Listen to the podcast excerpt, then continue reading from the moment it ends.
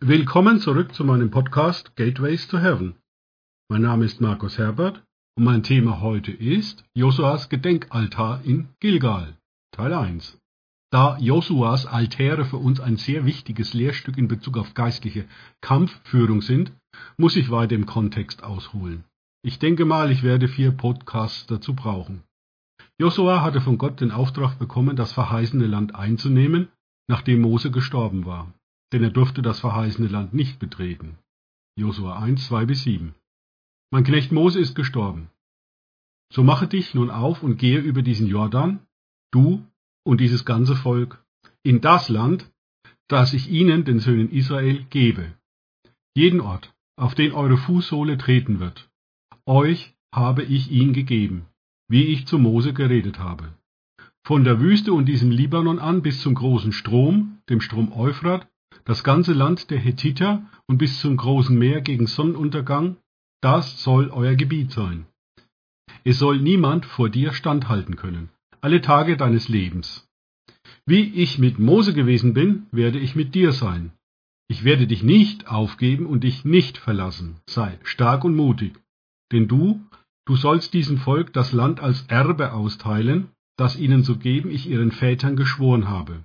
Nun sei recht stark und mutig, dass du darauf achtest, nach dem ganzen Gesetz zu handeln, das mein Knecht Mose dir geboten hat. Weiche nicht davon ab, weder zur rechten noch zur linken, damit du überall Erfolg hast, wo immer du gehst. Josua brauchte nicht nur den Auftrag von Gott, sondern auch seinen Zuspruch. Denn auf natürlichem Wege hätte das Volk Israel das Land nie einnehmen können. Das gilt genauso für uns, wenn Gott uns in den Kampf gegen die Mächte der Finsternis schickt. Dieses Land musste im Kampf erobert werden. Josua sandte zwei Kundschafter vorab nach Jericho. Jericho war zur damaligen Zeit eine massiv befestigte Stadt, die dem Volk den Weg in das verheißene Land versperrte. Interessant war, was Rahab zu den beiden Kundschaftern sagte. Das steht in Josua 2, Vers 9. Ich habe erkannt, dass der Herr euch das Land gegeben hat und dass der Schrecken vor euch auf uns gefallen ist, so dass alle Bewohner des Landes vor euch mutlos geworden sind. Denn wir haben gehört, dass der Herr das Wasser des Schilfmeeres vor euch ausgetrocknet hat, als ihr aus Ägypten zogt, und was ihr den beiden Königen der Amoriter getan habt, die jenseits des Jordan waren, dem Sihon und dem Og, an denen ihr den Bann vollstreckt habt. Als wir es hörten, da zerschmolz unser Herz, und in keinem blieb noch Mut euch gegenüber. Denn der Herr, euer Gott, ist Gott oben im Himmel und unten auf der Erde. Gott hatte offensichtlich den Feldzug durch psychologische Kriegsführung schon vorbereitet. Das waren keine Fake News oder eine Operation unter falscher Flagge, sondern nachprüfbare Tatsachen, die sich herumgesprochen hatten. Im Folgenden werden wir sehen, dass das Volk Israel sich trotzdem exakt an die Anweisungen Gottes halten musste, ansonsten konnten sie nicht siegen. Die beiden Kundschafter zogen die richtige Schlussfolgerung und berichteten Josua 2, Vers 24, Der Herr hat das ganze Land in unsere Hand gegeben, auch sind alle Bewohner des Landes für uns mutlos geworden. Gott steht zu seinem Wort. Als erstes mussten sie den Jordan bei Hochwasser überqueren. Das wäre mit dem ganzen Volk nicht möglich gewesen, und so ließ Gott oberhalb bei der Stadt Adam aus dem Nichts einen Damm entstehen, so dass das Wasser seitlich daran in die Steppe abfloss. Gott hätte natürlich wie bei Mose am Roten Meer das Wasser teilen können, er tat es aber auf eine andere Art und Weise. Mein Kommentar dazu ist, Gott ist viel zu kreativ, als dass er es nötig hätte, das gleiche Wunder noch einmal zu tun. Das bedeutet für uns, dass wir uns auf Gottes Hilfe verlassen können, wenn er uns den Auftrag zu kämpfen gibt. Jedoch nutzen uns die Informationen und Strategien der vorhergehenden Kämpfe nicht als Blaupause für den aktuell anstehenden Kampf. Glaub mir, das Einzige, worauf du dich verlassen kannst, dass es anders sein wird und du zwingend darauf angewiesen bist, Gottes Stimme zu hören. Als Dank für das Wunder der Überquerung richtete Josua zwölf Steine zum Gedenken auf. Wenn du Josua 4 aufmerksam liest, wirst du feststellen, dass Josua sogar zwei Altäre zum Gedenken an dieses Wunder aufrichten ließ einen Altar mitten im Jordan an der Stelle, an der die Priester mit der Bundeslade standen. Okay, der war, nachdem das Hochwasser wieder zurückkam, nur noch für Taucher zugänglich. und einen weiteren, bestehenden ebenfalls aus zwölf Steinen in Gilgal.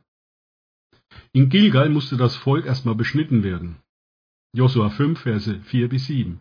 Und dies ist der Grund, warum Josua sie beschnitt. Alles Volk, männlichen Geschlechts, das aus Ägypten gezogen war, alle Kriegsleute, waren unterwegs in der Wüste gestorben bei ihrem Auszug aus Ägypten.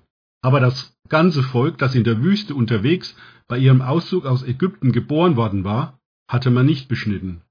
Denn die Söhne Israel wanderten 40 Jahre in der Wüste, bis die ganze Nation umgekommen war. Die Kriegsleute, die aus Ägypten ausgezogen waren.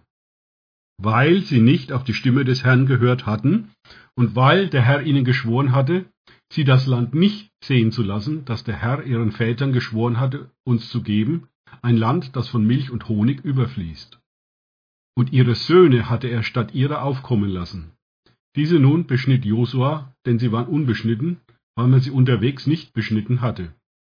Die Beschneidung war das äußere Zeichen des Bundes, den Gott mit dem Volk Israel am Berg Sinai geschlossen hatte. Die Konsequenz für das ständige Murren und Jammern der Generation, die Gott aus Ägypten, also aus der Sklaverei, herausgeholt hatte, war, dass sie 40 Jahre in der Wüste umherziehen mussten und dabei gestorben waren, außer Josua und Kaleb. Sich gegen Gott zu stellen, ist nicht wirklich zielführend. Gottes Kommentar dazu steht in Josua 5, Vers 9. Und der Herr sprach zu Josua, heute habe ich die Schande Ägyptens von euch abgewälzt. Daher nennt man diesen Ort Gilgal bis zum heutigen Tag. Gilgal heißt übersetzt Abwälzung. Danach brauchte das Volk Israel erst einmal eine Ruhepause. Dabei setzten sie das Gebot Gottes um, sich aus dem Auszug aus Ägypten zu erinnern, indem sie das Passafest feierten. Was lernen wir daraus? Es ist wichtig, sich an das zu erinnern, was Gott in unserem Leben Gutes getan hat.